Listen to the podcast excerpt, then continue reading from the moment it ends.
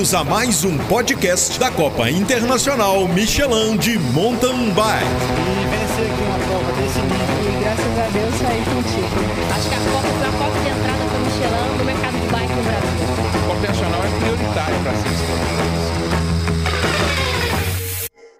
Fala aí pessoal, bem-vindos a mais um episódio do nosso podcast da Copa Internacional Michelin de Mountain Bike. A conversa de hoje é com a convidada Regina Barbieri, ela que é comissária da Confederação Brasileira de Ciclismo e também da UCI e atuando aí há muitos anos já. Então nós vamos saber um pouco mais da opinião dela sobre vários assuntos. Então vamos lá.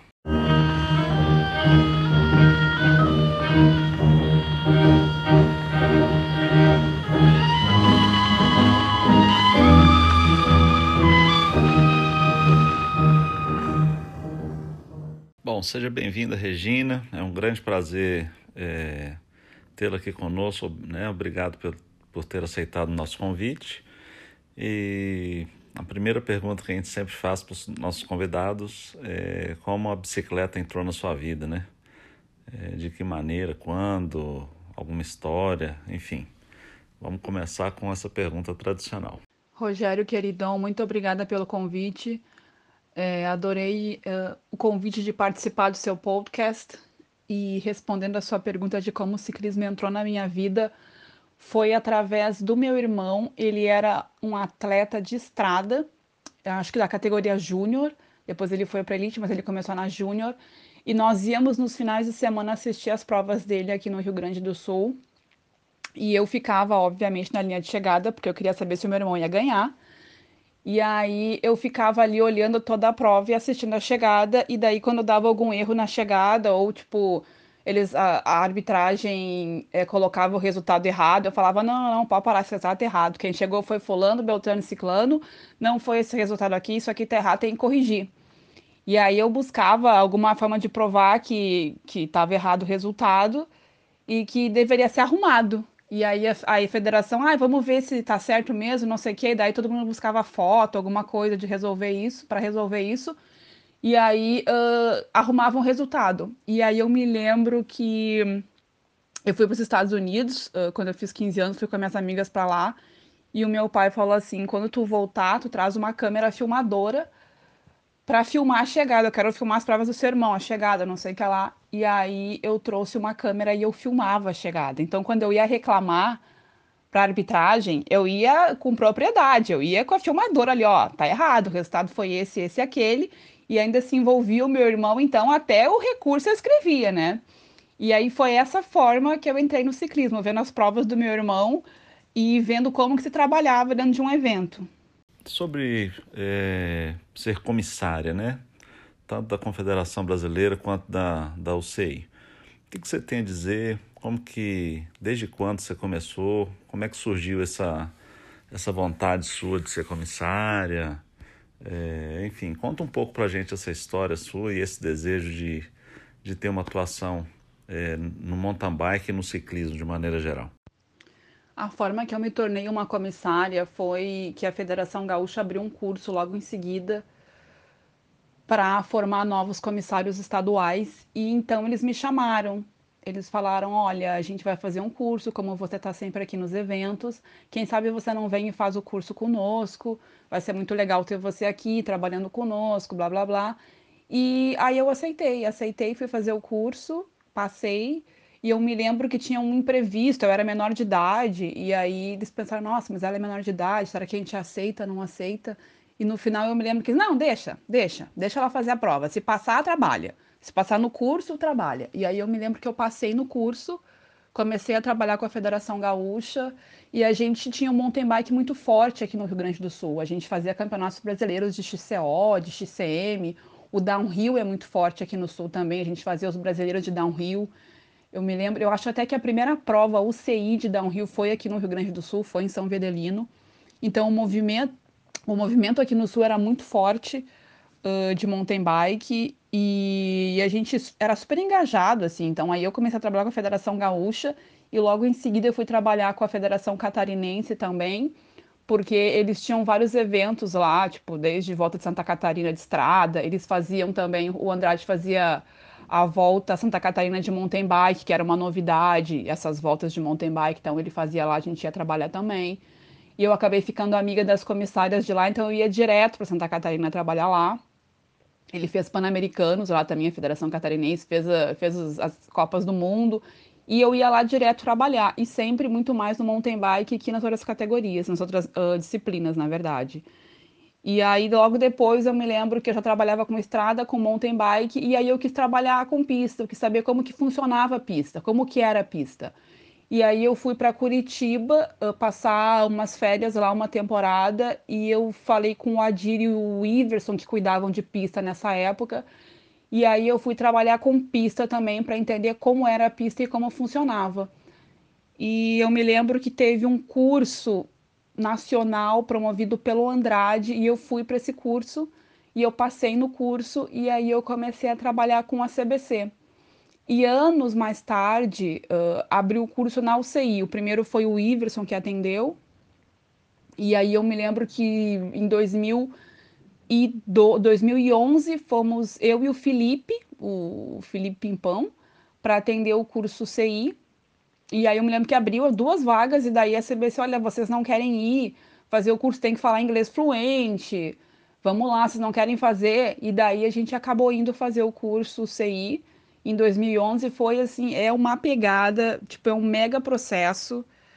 E eu me lembro que é, tipo assim, é tipo um ano para você se tornar um comissário CI. Você vai lá, faz um, você manda seu currículo, depois você volta lá, faz uma prova de um final de semana, faz uma entrevista, faz prova prática, prova oral, é, prova, uh, prova escrita, na verdade, prova oral.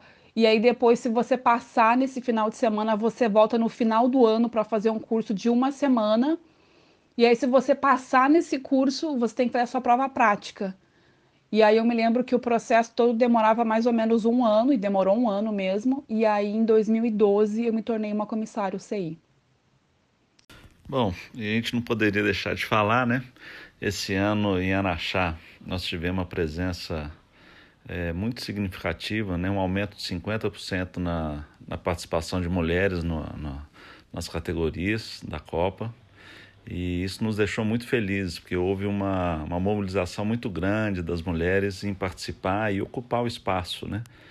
Nós criamos, é, agora nós temos a, uma prova de exclusiva de cross country para afiliados, que na Copa Internacional Michelin, e uma prova de maratona, que é a Copa Ciência de Maratona, é, para várias categorias, para quem está iniciando, enfim.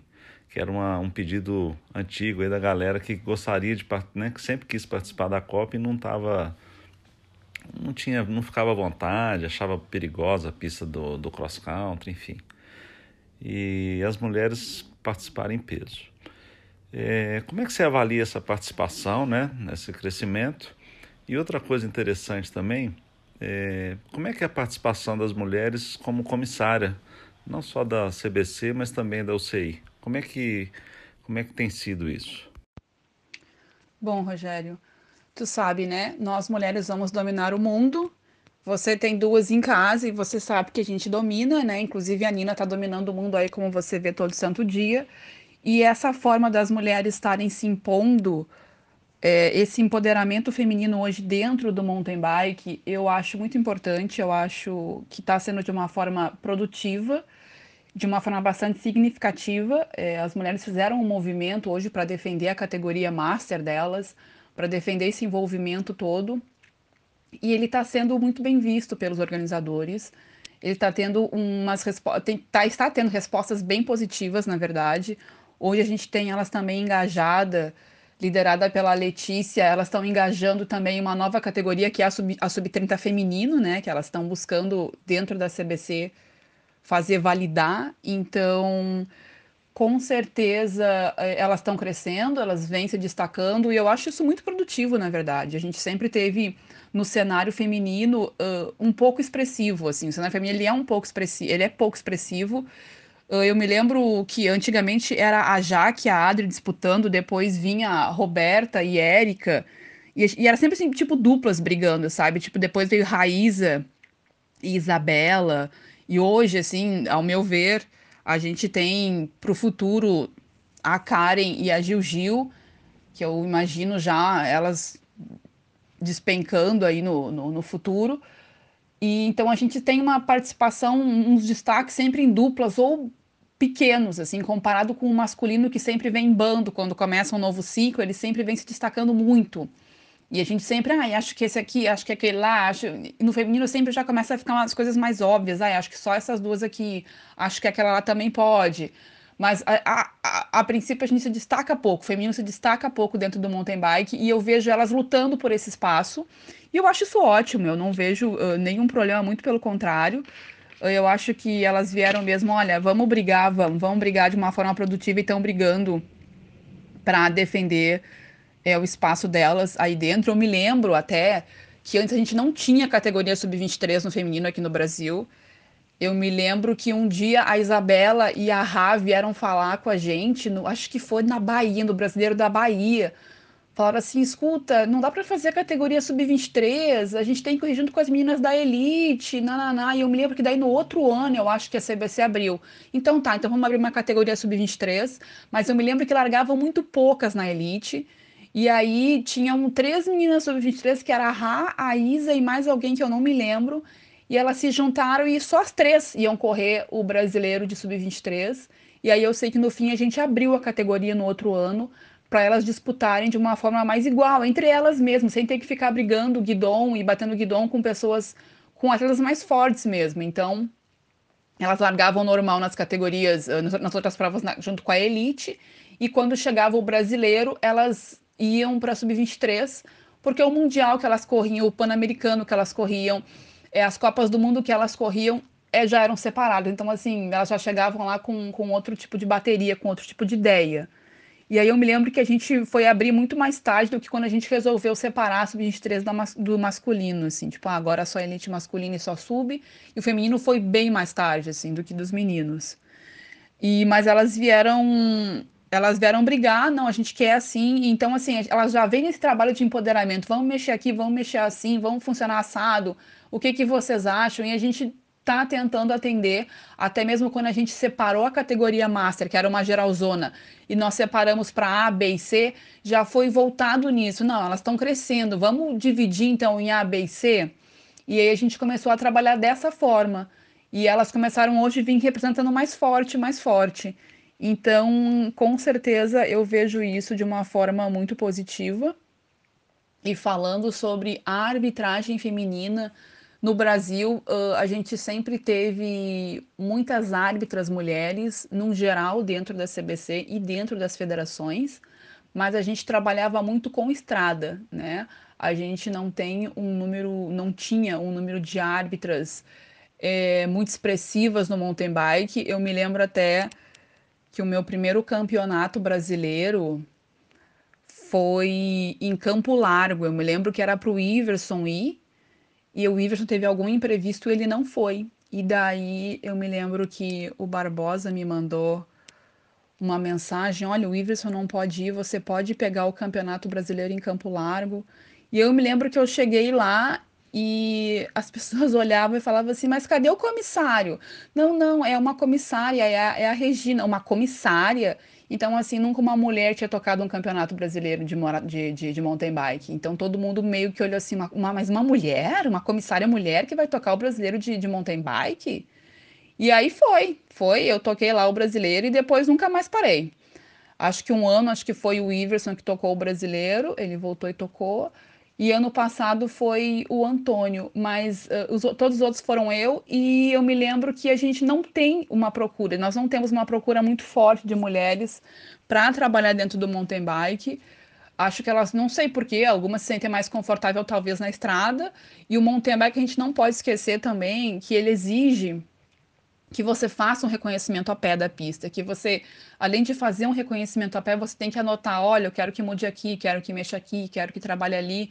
Então, assim, você faz um reconhecimento num dia da pista e no outro dia você tem que voltar na pista para ver se o que você solicitou foi feito. Então, você caminha em média, assim, uns 10 quilômetros por evento, assim. Não que você não caminhe no, no, numa prova de estrada ou numa prova de pista, mas existe uma preparação física para você ir para esses eventos e estar disposto a fazer isso.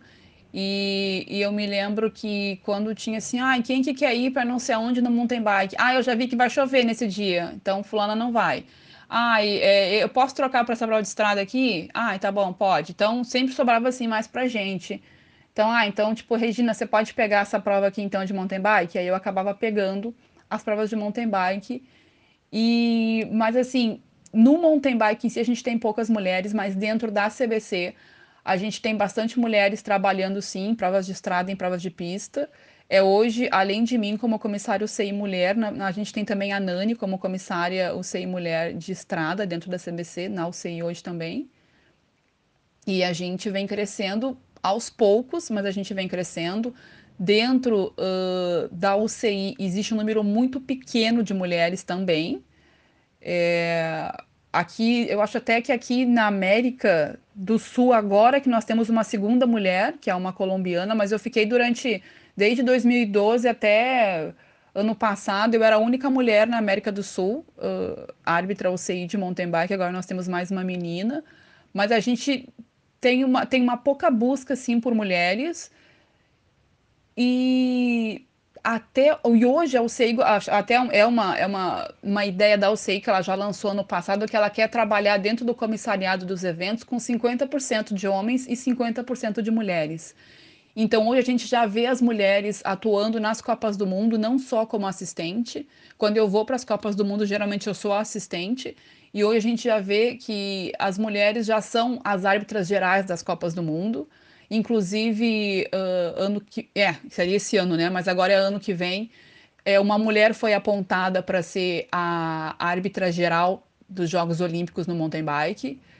E eu me lembro, por exemplo, que no Rio de Janeiro nós tivemos uma única mulher da UCI, árbitra feminina, de todos, acho que vieram seis homens UCI, seis comissários UCI homens, é, e uma única mulher que veio para ser a árbitra, a árbitra OCI dentro de todo o painel.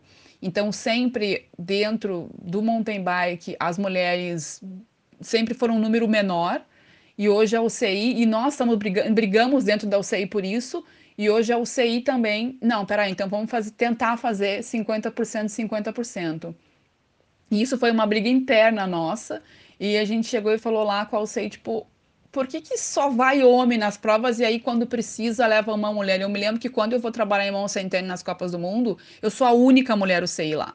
Não tem uma segunda mulher UCI. Existem as mulheres UCIs que são indicadas da federação local, da federação canadense, mas a UCI ela indica somente eu, só eu vou de mulher nas Copas do Mundo em mão centene. O resto é tudo homem. Então eu vou, eu vou jantar, eu vou, eu vou rodeada de homens. Eu vou jantar, eu vou rodeada de homens. Eu sou a única mulher lá Claro que eles me tratam super bem, eu não tenho nada para reclamar dos meus colegas, inclusive os meus melhores amigos são do meio, que é o Leandro Carpinelli. A gente se dá muito bem, a gente se fala todos os dias, e o Antônio. Então eles se tornaram assim meus super amigos, assim, são os meus melhores amigos, são homens, porque eu acabei tendo que lidar e trabalhar com muito homem dentro do mountain bike. E hoje eu super me adaptei, adoro todos os meus colegas e tudo, mas e até foi um comentário nosso para a UCI, para os nossos chefes da UCI, que é legal quando você tem uma outra mulher trabalhando com você lá. Porque nem sempre um, um grupo de homens e mais velhos do que eu tem uma empatia pelas minhas decisões ou por algumas situações que eu tomaria dessa forma e eles de outra. Então, quando você tem uma mulher lá dentro, tipo, já, você já se sente mais confortável mas mesmo assim eu aprendi a lidar e a, e a me tornar e fazer o momento ser confortável para mim trabalhando com mais seis homens na minha mesa. Mas a gente continua até hoje dentro da UCI brigando pelo nosso espaço e pedindo mais mulheres para trabalharem junto conosco. E só de nós termos uh, ficado sabendo que uma colega nossa vai ser a árbitra geral dos Jogos Olímpicos no mountain bike, a gente comemorou muito. Então a gente ficou bastante feliz, sim, por ela. E mas assim, a gente tem que sempre, todo dia, ficar buscando a nossa posição uh, dentro do dentro do cenário masculino, dentro do cenário de estrada, de pista, do mountain bike, é, para a gente poder se destacar. E, mas a gente faz isso normalmente com unhas e dentes e a gente tenta sempre fazer o nosso melhor. Bom, nós estamos falando aí da Copa Internacional Michelin. É, você tem algum momento especial que você viveu conosco nesses em tantos eventos que você já participou conosco, é, que te marcou? O que, que você poderia lembrar assim, ou um ou mais algum momentos assim de disputa ou de alguma atuação sua? O que, que você, o que, que te marcou na, na Copa Internacional? Eu não tenho nenhuma, nenhuma situação engraçada ou estranha, assim, ou que me marcou de prova dentro da Copa Internacional. O que eu me lembro é quando eu cheguei em Araxá, a primeira vez que eu fui para uma prova, primeira vez que eu fui para Araxá, eu me lembro da minha cara, que eu cheguei no evento e falei: "Nossa, olha o tamanho desse evento aqui na América do Sul". E eu acho que eu nunca tinha ido num evento tão grande aqui na América do Sul. E, e, eu fiquei observando todos os detalhes do evento, assim, das pessoas envolvidas, de todo da, o tamanho da estrutura, é, do número de patrocinadores que tinha ali, engajado, envolvido e querendo brigar pelo seu espaço para colocar a sua tenda. É, e eu me lembro também, assim, é, do número de pessoas que trabalham com você. E eu cheguei e logo alguém falou assim: Ah, você é a Regina. Eu tenho um rádio para você. Ah, a gente tem isso aqui para você. Olha, aqui está o seu mapa. Olha, a gente imprimiu o regulamento para você. Ah, esse aqui é o Kaique, ele vai te acompanhar na pista inteira. O que você tiver que fazer, você fala com ele. O que você quiser mudar. É, aqui está o Vavá. O Vavá vai te auxiliar no que você precisar. Esse aqui é o telefone dele. Fica aí com o telefone, já anota. E aí eu, nossa, mas que isso, gente? Quando que em algum evento na América do Sul eu tive as pessoas à minha disposição então eu me lembro que o evento me marcou muito em termos de organização. E eu me lembro do Dedé me mostrando, ah, aqui é o caminhão e funciona assim, aqui ficam os rádios, sou eu que carrego, funciona assim, funciona assado. E eu fiquei olhando e falei, nossa, nunca vi um evento com tanto rádio, todo mundo tinha rádio. Hoje você vai nos eventos da América do Sul, tem, sei lá, seis rádios, dez rádios para o grupo de trabalho. E aí eu fiquei, todo mundo tem rádio, todo mundo tem rádio, você pode chamar no rádio que vocês vão te responder. O que você precisar, você chama aí. E aí eu me lembro que o, o, o evento era uma coisa assim, né, fantástica, e eu fiquei meio abobada, assim. E eu me lembro também que eu recebi o regulamento e o regulamento era completo. Eu quase não tive que arrumar nada no regulamento. E eu fiquei, nossa, mas que regulamento bom esse. E aí depois eu vi várias vezes, durante em vários eventos do Brasil, o, o regulamento ser plagiado. E eu ria quando eu recebi o, o regulamento. Eu falei assim, nossa, já sei até de onde que tiraram esse regulamento e essas ideias. E, e, isso me marcou muito e ver o crescimento do evento, ver o crescimento da Copa Internacional nesses últimos anos, de você ver como melhorou a cronometragem, como melhorou a arbitragem. Cada vez tem mais gente no evento. Eu me lembro que eu fui para Congonhas e aí o Kaique começou a me explicar, me, me deu um mapa gigantão e falou: aqui fica o não sei o que, aqui fica outro staff, aqui fica... A gente tinha 60 staffs na pista, 60. Rogério, eu nunca fui num evento que tinha 60 staffs na pista só o Mundial de Maratona. Todos os outros eventos nós não temos 60 staffs na pista, sendo que tem 60 quilômetros em Congonhas. É um staff por quilômetro e todos com rádio. E aí eu olhava assim pro Kaique e falava, nossa, Kaique, que é isso, mano? E assim, e o evento, ele cresce o ano inteiro. Todo ano tem uma coisa nova e todo ano o evento cresce. E eu acho que isso é muito legal. E é legal você, tam você também saber, Rogério, que quando a gente faz reuniões na UCI, uma vez por ano nós temos seminários na UCI, os eventos da Copa Internacional são comentados nas reuniões. E isso é muito legal, não porque o evento, não por ser o seu evento, mas por ser um evento no meu país. Então eu me sinto privilegiada de estar lá na UCI com os meus colegas comentando sobre um evento na América do Sul, organizado no meu país, que está sendo comentado e que todo mundo, quando fala em Copa do Mundo, em alguma coisa, em eventos grandiosos, eles se referem a Araxá. Por que, que Araxá até hoje não teve um Mundial? Claro que ninguém entende o preço que sai uma Copa do Mundo, né?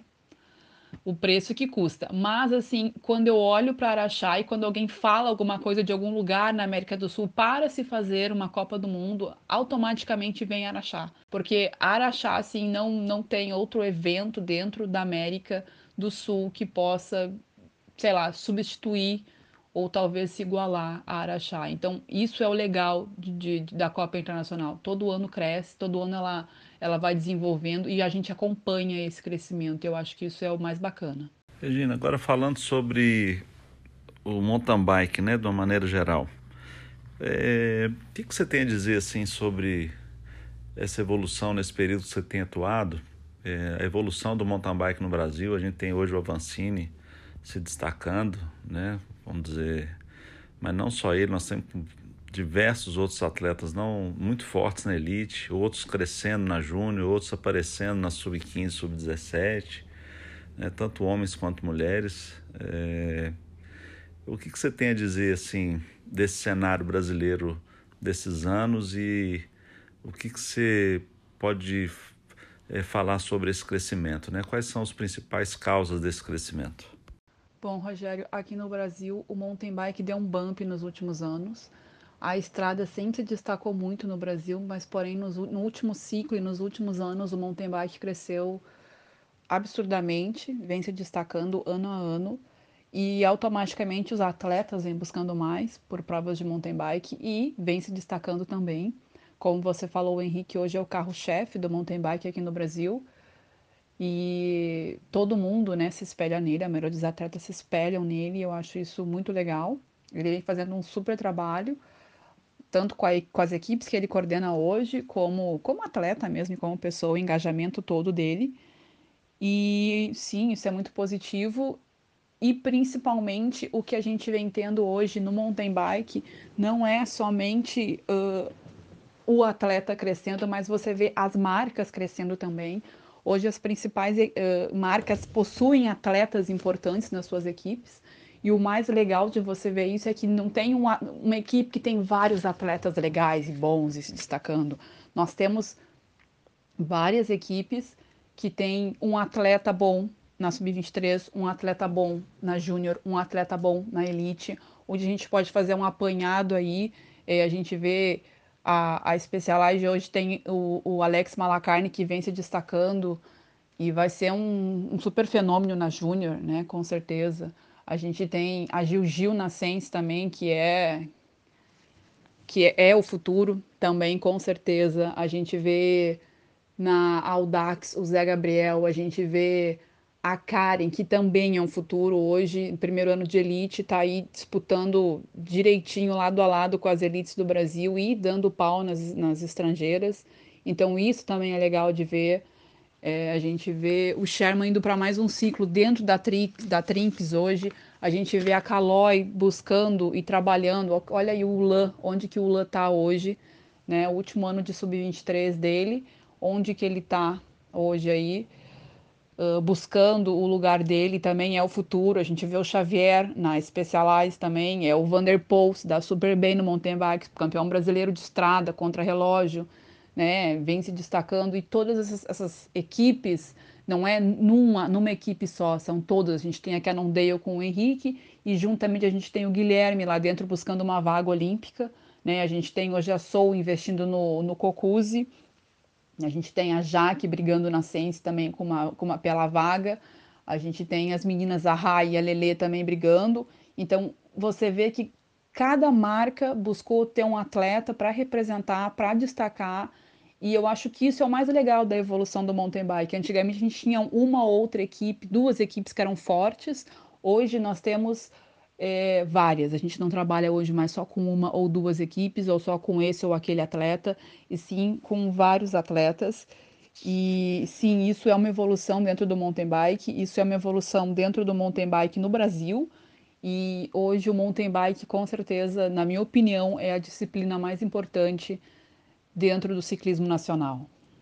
E aí, já aproveitando o gancho, né, depois dessa análise aí de, do mountain bike no Brasil, como você vê o Brasil em relação ao que está né, ao que tá acontecendo esse movimento do, do, e o crescimento do mountain bike na América do Sul, na América Latina e até comparando com a Europa né, e outros continentes. O que, que você tem a dizer assim dentro dessa visão sua?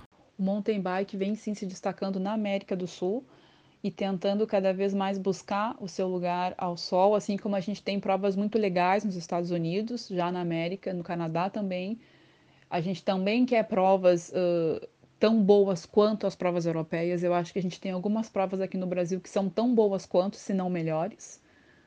E isso se dá devido ao fator de que todo mundo está crescendo, não só os atletas, as equipes, mas os organizadores também querem ser organizadores de provas do CI. Hoje eles não têm mais interesse em somente fazer uma prova de ranking nacional. Eles querem hoje pontuar no ranking UCI também, porque eles sabem que existe uma busca muito grande pelos atletas por pontuação UCI, por destaques UCI. Uh, e isso faz com que as marcas busquem a, a, a organização também para patrocinar e para participar do evento, para levar a sua equipe. E isso é, sim, bem legal. É um crescimento e não para. Assim, todo ano tem mais gente querendo fazer prova UCI, todo ano tem mais atletas se destacando em prova UCI. E a gente tem grandes conquistas. É, ano passado, por exemplo, a gente teve o Gustavo Xavier largando na primeira fila no Mundial. Ele era júnior. Eu não me lembro quando que nós tivemos um atleta júnior largando na primeira fila do Mundial. Eu acho que o nosso maior destaque sempre foi o Henrique, né? E antes do Henrique a gente teve também, junto com o Henrique, na verdade, a gente teve o Nicolas, que se destacou também, fez pódio e tudo dentro de uma Copa do Mundo. Mas eu não me lembro de outro atleta que não seja o Henrique largando na primeira fila. E a gente teve o Xavier largando na primeira fila. Foi a foto histórica para mim, assim. Eu me lembro que eu falei pro fotógrafo da UCI eu quero essa foto, tira essa foto, eu preciso dessa foto, eu quero essa foto de recordação. Eu quero a foto da primeira fila da categoria júnior. E o, e o fotógrafo falou assim: Ah, eu não entendo por que, que você quer a primeira fila da. a foto da primeira fila da, da categoria júnior se o Henrique larga na elite. Eu falei, tira a foto e você vai entender. Aí ele tirou a foto e deu risada. Ah, eu entendi por que, que você quer essa foto. Porque tem um brasileiro na primeira fila. Eu falei, exatamente. E hoje o Malacarne está em quarto no ranking mundial. Então, tipo, se der tudo certo, é outro atleta júnior que vai largar na primeira fila do campeonato mundial. Então, isso, isso é muito legal. Isso é um destaque, isso é um crescimento. A gente não pode é, fazer de conta que não está acontecendo. E, e espero que cresça, espero que cresça muito. A gente tem aí agora as Copas do Mundo todas no mês de setembro. Tipo, né? Não sei se isso é bom ou ruim mas se é ruim para um atleta, é ruim para todos, porque a maioria vai participar de todas as categorias, de todas as, as Copas do Mundo. Então, talvez não seja a melhor solução, mas foi a melhor opção que a UCI encontrou. E isso atrapalhou, na verdade, o, calendário de todas as, as, federações internacionais, não só as federações nacionais, não só a nossa, como também a de outros países que também ficaram sem datas. Está todo mundo tentando se reprogramar para fazer as provas mas ao mesmo tempo é, a gente está aqui, está crescendo e está mostrando e está se destacando. E sim, a gente tem provas tão boas quanto as provas europeias. A gente tem sim condições de fazer campeonatos pan-americanos, a gente tem condições de fazer a Copa do Mundo aqui, como eu já falei. E sim, isso é um destaque e isso é um merecimento também, né, Rogério? Então a gente só tem a crescer e eu espero que a gente não pare de crescer, na verdade. Eu acho que foi uma conquista que todo mundo veio aos poucos com isso, né? Buscando, buscando. E eu acho que não tem o porquê a gente andar para trás agora. Então a nossa meta com certeza é andar para frente. Bom, então é isso. Muito obrigado mais uma vez, Regina, por estar conosco é, aqui no podcast. Obrigado por sua participação. É, o canal está sempre aberto aqui para você quando, quando você quiser. E eu queria deixar esse espaço aí para você fazer suas considerações finais, enfim. O que você gostaria de passar de mensagem para a galera? E até breve, se Deus quiser, em alguma das nossas etapas. Beleza? Um grande abraço, valeu. Queridão, eu que agradeço pelo convite. Eu adorei participar do seu podcast. Acho super legal. A gente pode ouvir o podcast a qualquer momento. Eu ouço seus podcasts, na verdade. Então eu fiquei muito feliz quando você me convidou para participar. Adorei. Quero dizer que eu adoro a sua família, adoro a família da, da Copa Internacional. Eu sou muito bem tratada aí por todos o, o seu pessoal. Eles são muito legais. E além de tudo, também adoro a sua família pessoal. Adoro suas crianças, sua, a sua esposa Carlita. Tô, sou muito grata a todos eles. Eles são muito legais. A sua família inteira é muito legal aí da Copa Internacional. Fiquei muito satisfeita de participar e eu desejo que todo mundo retorne para as competições agora, que a gente consiga trabalhar da melhor forma possível esse final de ano, se tudo der certo, e que a gente se encontre na próxima prova, com certeza, queridão. Um beijo, fica com Deus e até a próxima. Você curtiu mais um podcast da CIMTB. Obrigado pela companhia. Em breve teremos novidades.